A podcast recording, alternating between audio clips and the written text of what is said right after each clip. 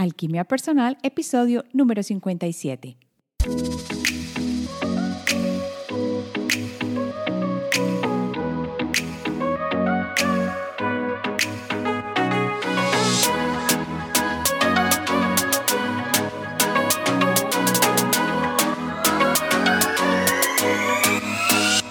Esta semana en Alquimia Personal hablo de qué es la intuición, el proceso educativo y su repercusión en la intuición, para contarte también cuál es el ingrediente primordial de la intuición y por qué la intuición o ese proceso es, es algo que lleva en sí una antítesis. Y por último terminamos con el papel de los sentimientos y por qué estos nos pueden dar una señal falsa de la intuición. También te cuento del taller El Camino de la Intuición que estaré dando la próxima semana, el 13, 14 y 15 de abril. Si quieres información sobre el taller, salta al minuto 25, es corta y espero que te animes a participar. Empecemos entonces con esta maravilla que para mí es la intuición.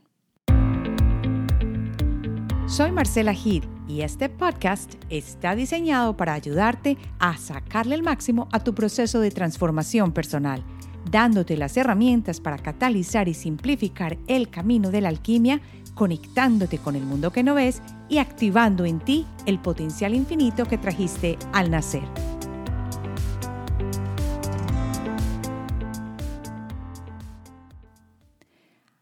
Antier estaba yo paseando en Central Park con mi esposo en uno de esos raros momentos en los que uno tiene tiempo de sentarse por un rato más que por 20 minutos en una banquita. Y tuvimos la fortuna de poder caminar a uno de esos espacios donde para mí es esencial porque está la naturaleza, donde podemos ver muchos árboles y un laguito. Es la parte de Central Park que se llama The Lake o el lago y hay varios puentes que son característicos, pero lo bonito es que no es muy, muy poblado y que no está lleno de gente, como por ejemplo Ship's Meadow, que hay cantidades de gente, o Strawberry Fields, que mucha gente va por la leyenda de, John Lennon y quiere pasear por allí. Este es un espacio más bien donde uno se siente en total naturaleza y donde es más, en este momento hay un un búho bellísimo que está allí, es una búho. y hay personas que están tomando muchas fotos a los pájaros, en fin, pero lo bonito de esto que quería contar es que tuve la oportunidad de sentarme en una banquita simplemente a descansar y a ver la gente pasar, las pocas gentes que pasaban, pero a sentir el sonido del agua que da contra las rocas, porque hay un poquito de caída de agua y simplemente sentarse, escuchar.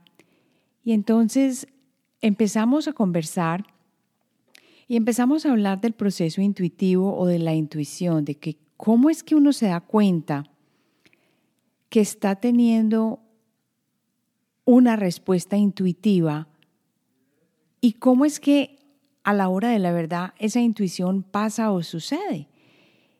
Entonces, claro, como teníamos tiempo para debatir, nos sentamos a debatir y a pensar sobre lo que es la intuición y qué significa tener un momento intuitivo creativo o un momento en el que uno siente que es verdadero lo que uno está siguiendo, esa corazonada, ese pensamiento, esa idea.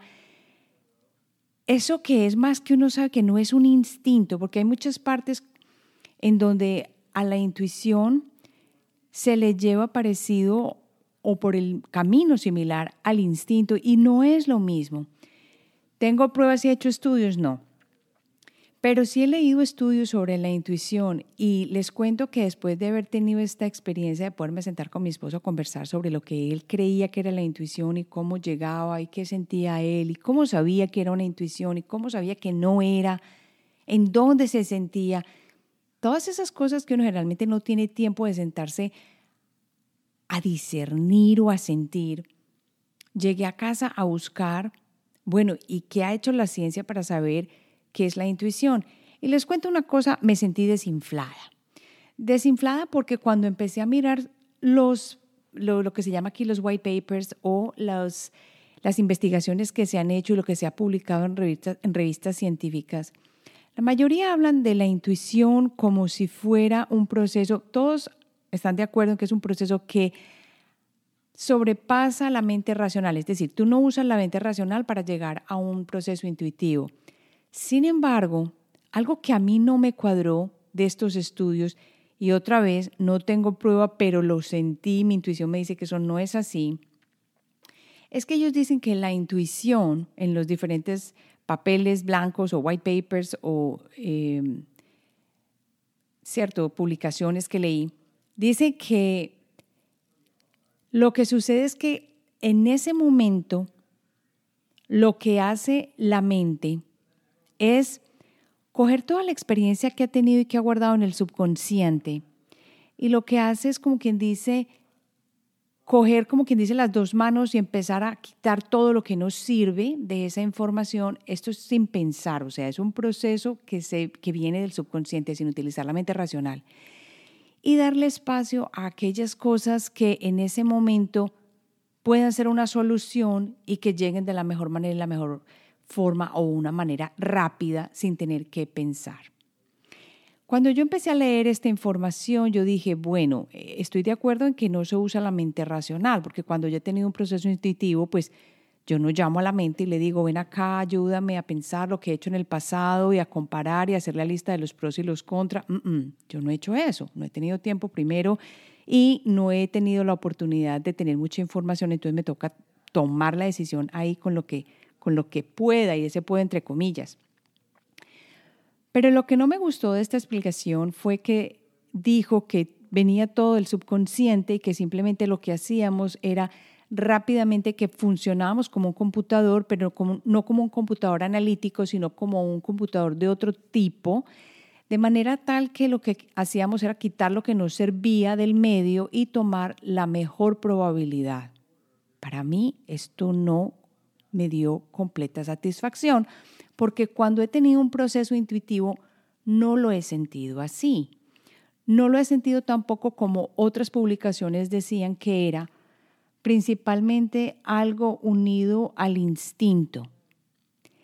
Sí y no, no es instintivo. Tiene la rapidez de un momento instintivo, de una decisión instintiva, pero no es instintivo. Es de sentir. Entonces, ahí hay dos cosas con las que yo no estuve de acuerdo y como les digo, estos son personas que han sido muy conocidas en el medio por sus diferentes investigaciones.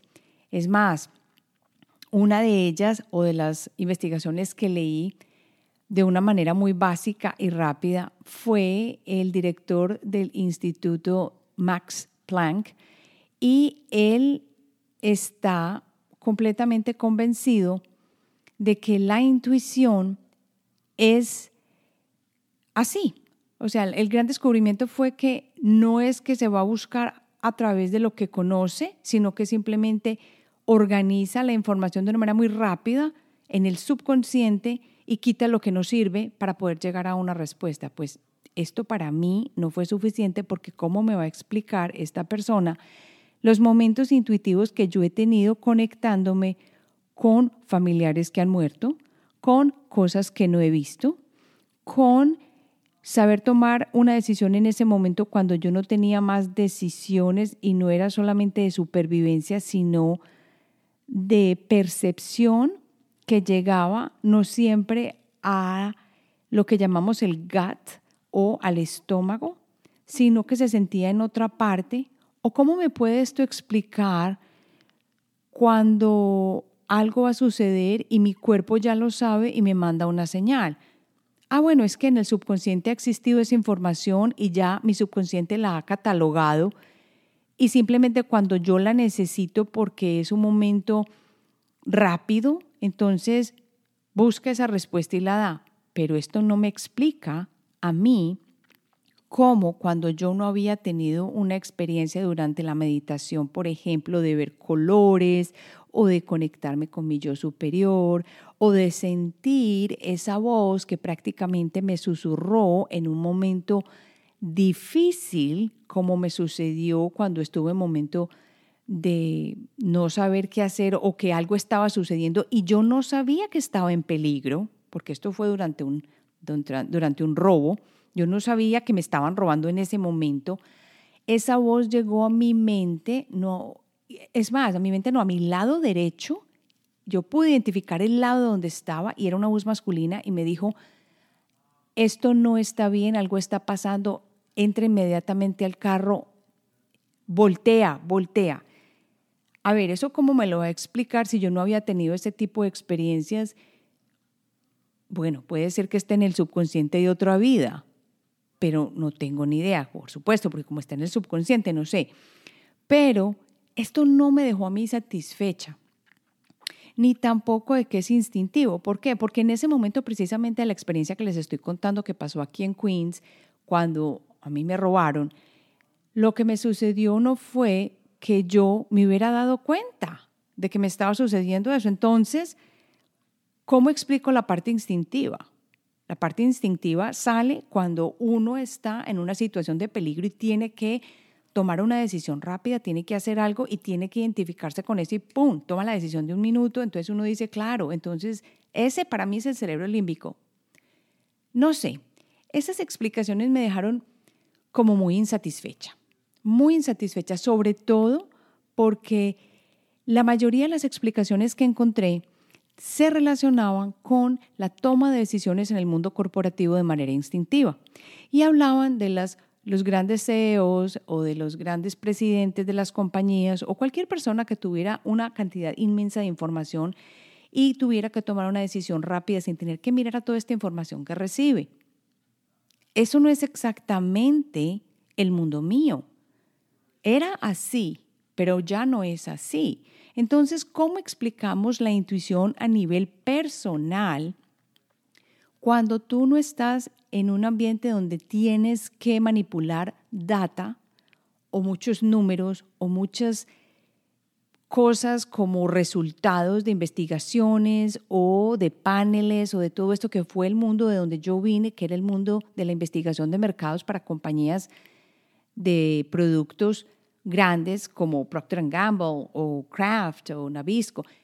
Esto no me dio ninguna explicación a mí y me dejó insatisfecha. O sea, hay una parte que puede que sea cierta y ellos lo llaman de esa manera la parte más instintiva, donde uno no tiene que mirar cada dato, cada número. Pero el resto a mí, a mí no me digan que la intuición es algo que simplemente se coge del subconsciente y quita uno la información para tomar la mejor decisión que pueda en ese momento porque entonces estaríamos hablando de una probabilidad simplemente, ¿cierto? Entonces, no tendría sentido ese sentimiento que tenemos en ciertas partes del cuerpo, ese yo no sé de dónde salió, pero sí está acá, o siento que no es, o veo una señal que puede ser un color, una forma, o sea, no entró al punto fuerte para mí de la intuición.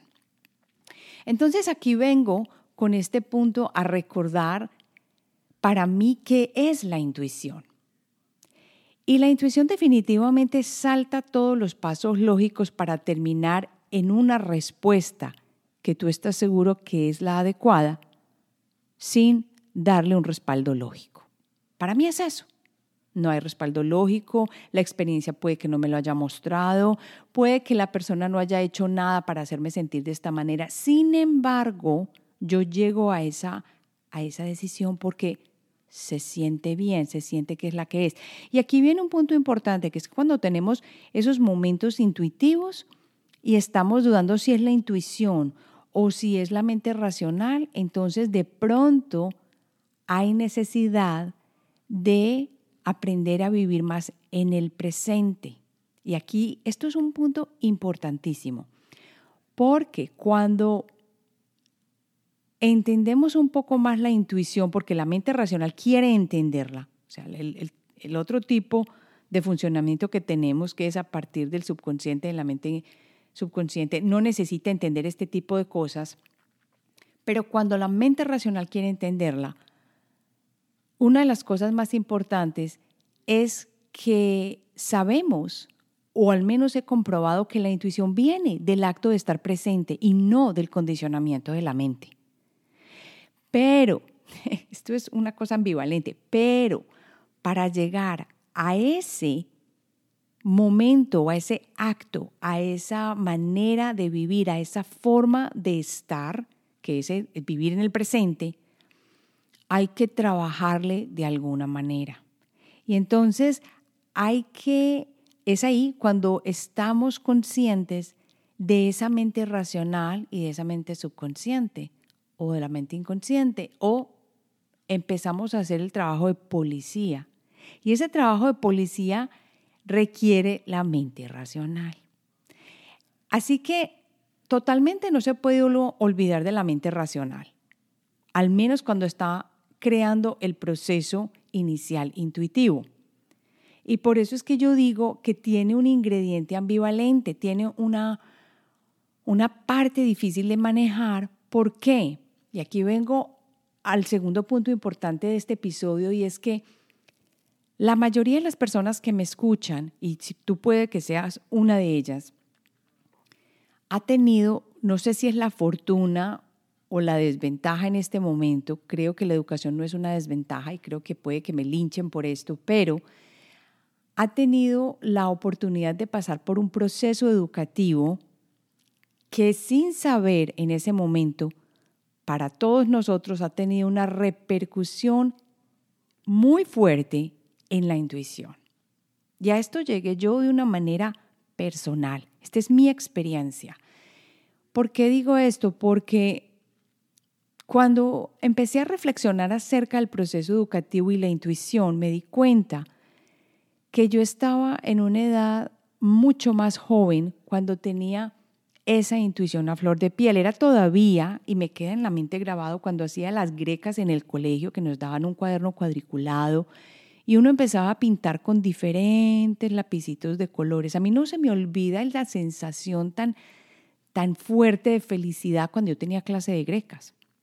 Esto fue una de las cosas más bonitas que a mí que a mí me pasó, que yo empecé a descubrir la maravilla del color, la maravilla de perderme en un diseño y en algo en lo que yo no tuviera que pensar, sino simplemente hacer. Esto fue al inicio del proceso educativo, porque esas grecas las hacía cuando yo estaba en preescolar, en primero de primaria. Pero esto fue desapareciendo y al mismo tiempo tenía esas clases en comillas, pero era de cortar papel, pegar, manipular objetos, tener el espacio de salir, tener el recreo, pintar, tener la experiencia directa con un proceso creativo.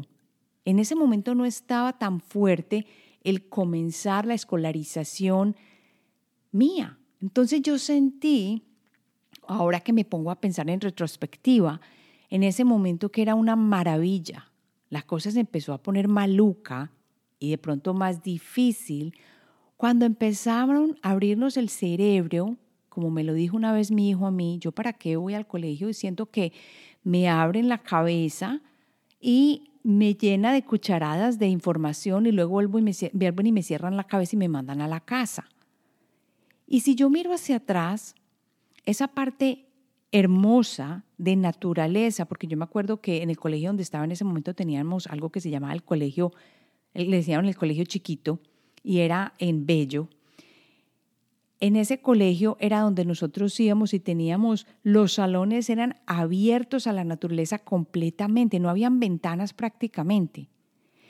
Y teníamos esa oportunidad de ir a caminar por senderos y abrazar árboles y lo que mucha gente hoy llamaría lo granola, ¿cierto?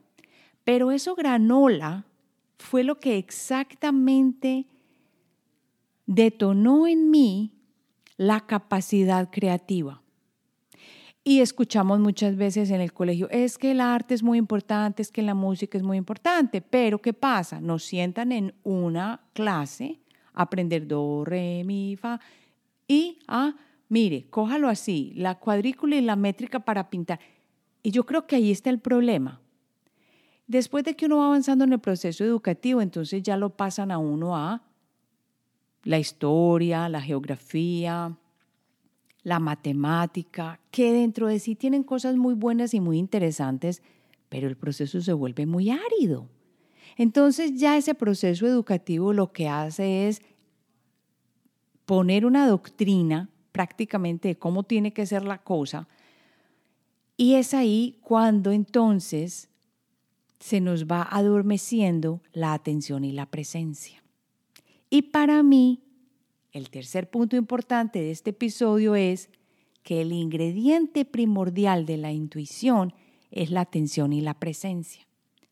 Pero lo más extraño de todo es que yo no me di cuenta de esto, sino hasta que viví el proceso de escolarización, fui a la universidad por mi primer grado, fui a la segunda a la universidad número dos al segundo grado, hice el máster, trabajé en el mundo corporativo y algo y algo y algo no me lo permitía y algo decía yo que algo no está bien, algo no está bien. Y luego, después de todo ese proceso tan cuadrado, volví a darme cuenta cuando miré hacia atrás en mi vida y cuando empecé a sentirme que había algo más que yo necesitaba hacer y esa urgencia de pintar y esa urgencia de hacer y esa urgencia de, de pronto hasta a veces hasta de, cantar o de escribir, fue ahí cuando me, di cuenta que el ingrediente primordial de la intuición era la atención y la presencia. Porque esas dos cositas, atención y presencia, fueron alienadas y dormidas por el proceso educativo. Y esta es la cosa más grave que yo creo que tiene el proceso educativo. Puede que haya conocido en el pasado personas que no hayan tenido educación, eh, que no me acuerdo, pues que no hayan sido en el proceso de escolarización. No me acuerdo muy bien. De pronto, no, sí, sí las conocí. Y generalmente eran personas felices. Ya saben a quién me, les voy a contar a quién me refiero. Cuando yo estaba pequeña, mm, una de las grandes cosas que recuerdo es ir a las fincas ganaderas de los primos. Y esas fincas ganaderas, en ese momento, para mí la primera vez que fui fue un proceso muy, muy diferente porque yo vivía en la ciudad, en Medellín, mis papás eran, trabajaban en el mundo corporativo, en el, bueno, era muy distinto. Y de otro lado, cuando yo fui a las fincas y los primos manejaban las fincas y todo el cuento, lo que hacían era y esto lo cuento tal como es. A mí no me dijeron, venga, yo le doy una clase de montar a caballo. A mí me dijeron, vea, fulanito, ensilla el caballo no sé qué, para que monte la niña. Entonces ensillaron el caballo y mi primita, que era mucho más joven que yo, ella ya tenía mucha más eh, experiencia montando a caballo porque siempre le enseñaban el mismo caballo, ya tenía su caballo y todo. Montes en el caballo y vaya. O sea, mi experiencia de montar a caballo no fue de chalanería, donde tú tienes el profesor y el profesor te va explicando y de equitación y salta, nada de eso. Mi experiencia con el caballo fue el capataz, vaya, tráigale los caballos a las niñas, dele las sillas de esta manera, que son para los niños, arréglele toda la cincha, todo el cuento, y vayan a montar con las niñas a caballo. Y la montada a caballo era que nos llevaban a recorrer la finca porque ellos tenían que contar el ganado. En esa época lo contaban con el capataz y nos mandaban con otros dos trabajadores y de pronto mi, la esposa de mi, de mi primo. Y íbamos a recorrer la finca. Entonces, ¿qué hacíamos? Lo que hacíamos era estar calladas y montar a caballo o conversar entre nosotras. Pero ¿qué hacíamos? Sentir el sol, ver la luz, sentirle el prado, las gramas altas pasándonos por las piernas, mirar los arroyos, sentarnos bajo un árbol y tomar agua con limón, que era lo que nos mandaban, agua de coco, fresquita, nos la empacaban el agua de coco y nos la tomábamos en el camino. Y no hablábamos porque mi primo, que era el otro con el que nos mandaban, él estaba contando y viendo que los animales estuvieron en los potreros a los que pertenecían. Esa fue una, una experiencia que yo nunca voy a olvidar porque no tuve que ir al colegio para eso.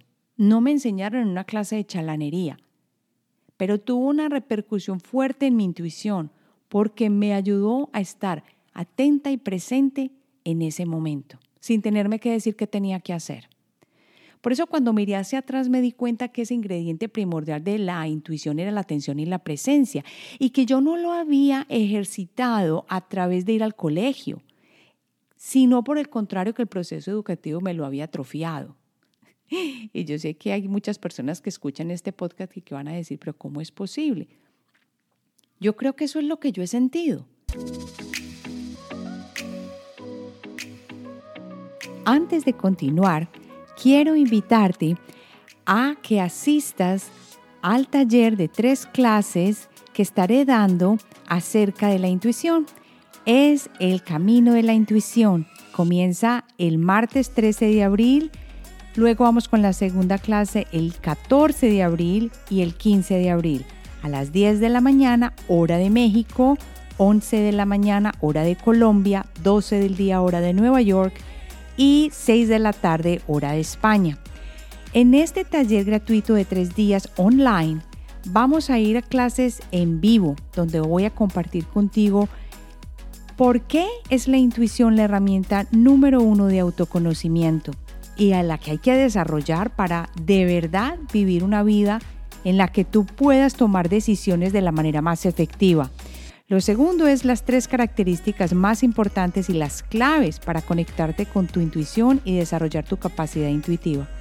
Y tercero, vamos a transitar el proceso intuitivo para que aprendas a hacerlo parte de tu proceso diario. Así que si resuena contigo, inscríbete que aquí abajo está el link. Es este 13, 14 y 15 de abril y te espero para que recorramos juntos el camino de la intuición.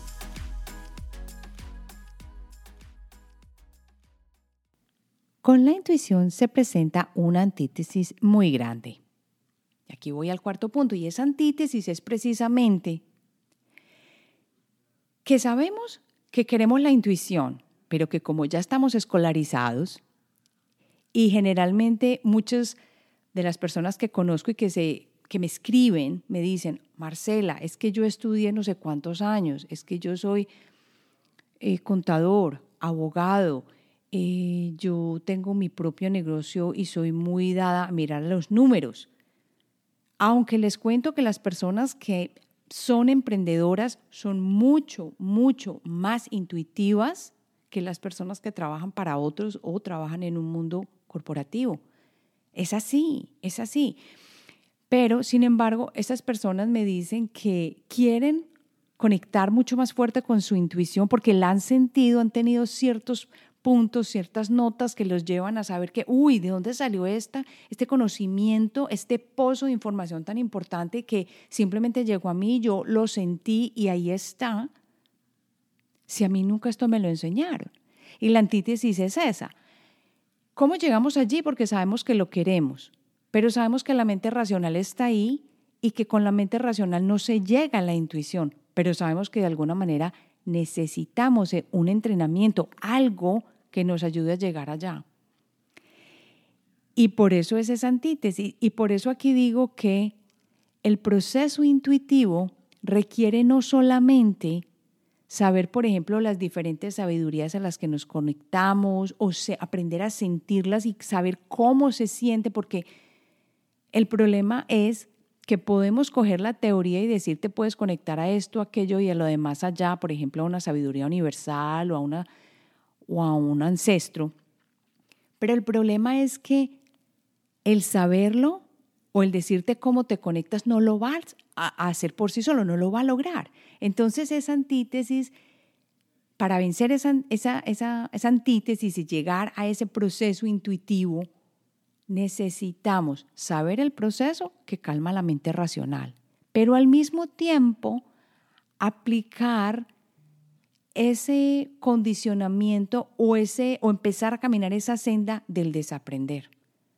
Porque resulta que nos encasillamos tanto en esta vida, dentro de estas dos cánulas que nos dicen que no se puede mirar hacia los lados y vamos como caballitos cocheros con esos con esos tapaojos que no nos permiten mirar a los lados, que nos acostumbramos a no vivir en el presente y a no poner atención.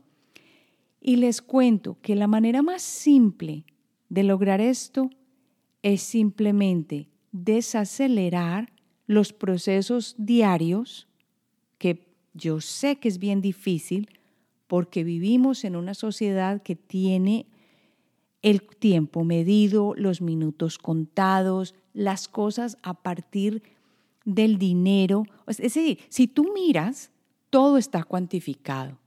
Es que es, es que es complicado para mí. Yo me acuerdo cuando yo empecé este proceso, yo decía, pero yo cómo voy a salir de esto sabiendo que si yo voy a la tienda necesito pagar con dinero y esto es cuantificación. Si yo voy a salir a una parte necesito saber cuánto me demoro. Ahí cuantifiqué, ahí estuve dentro de la cánula, dentro del momento, dentro del espacio que ya estaba listo y que no me podía salir. Si yo quiero hacer un proceso en general para hacer algo tan simple de pronto como una torta, ya está la receta lista. Una, una pocillo de, harina, Si ven cómo el mundo nos ha puesto, el mundo no, y nosotros hemos permitido que el mundo llegue a este, a este momento en donde todo está cuantificado, medido, tú vas al colegio por ciertas horas, allá te abren el cerebro y te dan las cucharadas, como decía mi hijo, para que aprendas, tienes que tener un título y si tienes el papel estás feliz porque dice que el papel se supone que te da la capacidad de ejercer. Obviamente no estoy hablando de un médico cirujano, porque un médico cirujano necesita aprender este tipo de cosas, aunque les cuento que en uno de, las, de los invitados que he tenido, eh, muy claro me dijo el doctor Jorge Carvajal que había ayudado a una persona cuando él estaba en el Chocó, no con lo que él había aprendido en la Universidad de Antioquia cuando se había graduado, sino con lo que había aprendido del chamán en el Chocó y que con eso había curado la persona en ese momento que él estaba tratando. Pero ¿qué pasa? Que si él no tiene ese título de doctor, ni por el diablo dejo que me toque el cuerpo, ¿cierto que sí? Entonces, yo no estoy diciendo en este momento que vamos a salir y, y a ir a los chamanes a que nos curen. No, esa no es la idea. Pero la idea sí es volver al presente y a la atención plena. Y volver a la atención plena quiere decir desacelerar el ritmo de vida. Pero ahí hay una, una línea muy fina, porque si tú desaceleras ese, ese punto, hasta ese punto que ya no quieres ser parte de esta sociedad, pues te volviste un problema para la sociedad y tampoco se trata. Entonces estamos caminando una senda difícil en el sentido de que hay que tener atención plena y presencia si queremos tener ese ingrediente primordial para la intuición, pero al mismo tiempo también vivimos en un en una ambiente, en una, en una sociedad que cuantifica, que da títulos, que da cargos, que dice don, don doctor, doctora, que hay jerarquías donde está la autoridad, la menos autoridad. Todo esto han sido invenciones de la mente racional.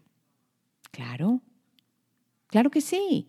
Y la necesidad de cuantificar existe para que funcionemos muchas veces en espacios necesarios dentro de la sociedad, porque si tú te tomas tres pastillas de lo que no es, pues no va a ser lo mismo que si te tomas cinco. Entonces, sí, la necesidad de cuantificación existe, la necesidad de un proceso educativo existe y está bien, pero lo hemos llevado al máximo de manera tal que no hemos aprendido a funcionar como puede ser dentro de esta sociedad para permitir que sea más sensible y mucho más amable con la intuición. Voy a poner una banderita de cuidado con los sentimientos. ¿Cuántas veces hemos escuchado, tienes que escuchar tus sentimientos, tienes que ponerles cuidado, no los eh, dejes descartados sin ponerles atención? Eso está bien, sin embargo, te voy a contar algo que yo propiamente he experimentado y que muchas veces es lo que nos lleva a no tomar la decisión correcta o a no discernir entre lo que es una sensación intuitiva o una llamada o una opinión de nuestra mente racional. ¿Por qué digo que tengas cuidado con los sentimientos? Porque hasta que uno no está bien entrenado a vivir en atención y presencia, no es fácil saber de dónde nace el sentimiento o no sabemos con exactitud en qué se fundamenta. Por eso te voy a mostrar los cuatro puntos donde el sentimiento generalmente tiene ese, esa oportunidad de nacimiento. El primero es que se puede originar en el miedo. Esto pasa cuando ya has visto una película de miedo y creó una impresión en tu mente, cuando viene de tu parte subconsciente porque has tenido una historia, una idea, en fin, que te causa miedo y vives una situación en el presente, entonces ese sentimiento que tienes te puede causar miedo, pero es por tu propio acondicionamiento, por tu propia experiencia que ya tienes, entonces crees que eso es la intuición y resulta que no lo es. Segundo, depende también del el sentimiento de dónde nace, depende o está intrínsecamente ligado a la condición de tu mente. Si has estudiado, y esto es algo que yo he experimentado, mientras más educación tienes, mientras más títulos, mientras más has estado en el mundo de los números, mientras más has estado en este tipo de cosas, más condicionada está tu mente a no de pronto leer los sentimientos correctamente, porque nos han enseñado, sobre todo en Occidente, a obviar esos sentimientos o esas hunches o esas, ay, yo sé, esa, esa idea que me llegó o esto que sentí, porque el acondicionamiento de la mente ha sido tan grande y la importancia de leer, de ir al colegio, de hacer la matemática, de no salirse de la norma, de no cuestionar las instituciones, esto todo adormecido nuestra capacidad de atención y de presencia. Tercero, las experiencias de niñez que me parecen importantísimas. Y por esto conté la historia de las grecas y de pintar cuando era joven y el sentimiento que me traían. Las experiencias de niñez que aún podemos recordar hacen una impresión muy fuerte sobre todo en esta vida. También existen de vidas pasadas. Por eso algunos sentimientos que tengamos podemos creer que son intuitivos, pero pueden llegar de vidas pasadas, de experiencias de niñez o de otra vida en general, o de experiencias que quedaron fuertemente impresas en nuestro, en nuestro campo energético y pueden ayudarnos a tomar una decisión que no es correcta pensando que es la intuición. Y por último, y esta sí que es importante, las creencias. Por eso, y las creencias van de la mano con el juzgar. Generalmente cuando em, emitimos tantos juicios es porque las creencias las tenemos a flor de piel. Es muy complicado, creo yo, ahí va una creencia mía, vivir en un mundo sin creencias, porque generalmente tendemos a etiquetar cada situación, cada problema, cada vivencia, cada experiencia, porque esto le ayuda a la mente racional a moverse en un mundo de tercera dimensión. Así que las creencias crean muchos de nuestros problemas con la intuición. Por eso es importante que cuando empieces el camino intuitivo, pienses además en sanar, avanzar, mejorar y empezar a quitar las capas de los problemas que tú estás teniendo en este momento en tu vida. Porque a medida que te liberas de esa situación de creencias, vas a ampliar tu, horizonte y vas a poner atención y presencia a donde hay que ponerlas. Antes de despedirme, voy a responder la pregunta que me llegó a través de SpeakPipe. Y aquí va. Hola, los saludo desde Barranquilla, Colombia. Gracias por este espacio que nos brindan. Bueno, yo sí quisiera compartir con ustedes una experiencia y una pregunta. ¿Por qué cuando uno parece estar iluminado y andando con buena vibra, con buena, eh, perdón, con buena comunicación con el universo, uno ve respuestas y todo con claridad. Porque al día siguiente u otros días eso parece ser una preocupación grande, porque unas veces uno tiene una fe increíblemente grande y otros días la incertidumbre lo ahoga a uno. porque suceden estas cosas? Porque unos días estamos iluminados y otros parece que no vemos la luz en medio del túnel. Muchas gracias. Gracias por tu pregunta. Y yo siento que lo que tú vives nos pasa a todos. ¿Cuántas veces hemos trabajado divinamente bien en nuestro proceso evolutivo para llegar a salir a la calle y que nos corten la vía o el tráfico y ahí perdimos todo lo que habíamos trabajado en parte hasta ese momento? Y yo creo que es porque estamos encarnando en esta dimensión precisamente, donde existe la variedad del sentimiento, de la emoción, donde existe la fisicalidad y la oportunidad de experimentar todo lo que nosotros estamos experimentando acá. Por eso siento yo que lo mejor que podemos hacer es mantener un punto equilibrado a la mejor manera que podamos. No se trata de autoflagelarnos ni de, ser difíciles con cada uno de nosotros, pero sí incorporar cosas que tú sabes que te van a poner en este punto de calma y en este punto de equilibrio donde puedes funcionar mejor.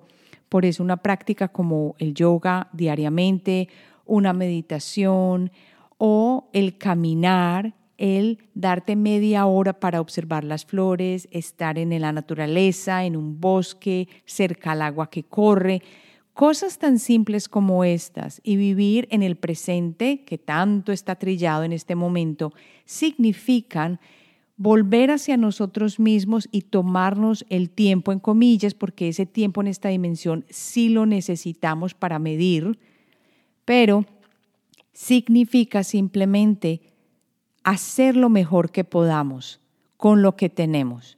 Vinimos acá a experimentar esto. La encarnación para mí es pura experimentación, para de pronto vivir las experiencias que nosotros requerimos para de nuevo regresar a la unión con ese uno que nos creó. No es que estemos separados, sino que tenemos esa perspectiva esa visión y se supone que estamos en este sueño. Pero esos cambios de un día a otro suceden porque estamos aquí, porque vivimos en este momento, en esta realidad, en este mundo, en esta situación y hagamos lo mejor que podamos. Por eso existen las herramientas que te había comentado y es a lo que podemos darle mano. Si no resulta una meditación, una yoga, pinta, haz un arte, ten un tiempo creativo para ti y esto te ayuda a que te equilibres un poco más. Ese equilibrio es necesario porque si estamos en el extremo completamente, a toda hora acelerados, viviendo fuerte, viviendo cosas distintas, más guiado por lo racional, también estamos en falta de balance. Pero si vivimos la vida del hippie hippie daisy, también a toda hora, hey, lo que sea, vivo bien, no sé qué. Si a ti te gusta eso y te sientes bien, perfecto. Pero si te está causando una subida y bajada de emoción, de sentimiento, de felicidad, obviamente tienes que ayudarte. Y esto no solamente es con este trabajo de yoga o de respiración, también entra con el trabajo de la alimentación. Lo que ponemos en nuestro cuerpo tiene mucho que ver con la manera como nuestro cuerpo evoluciona físicamente y nos guste o no, estamos en este mundo físico experimentando las sensaciones, experimentando estos sentimientos que nos hacen que subamos y bajamos y bajemos. Pero de esto se trata, de mantener de pronto un punto de equilibrio más, más suave, donde estemos con mayor felicidad y la clave para esto está en vivir en el presente y con atención y saber exactamente que tenemos esa congruencia entre lo de afuera y lo de adentro.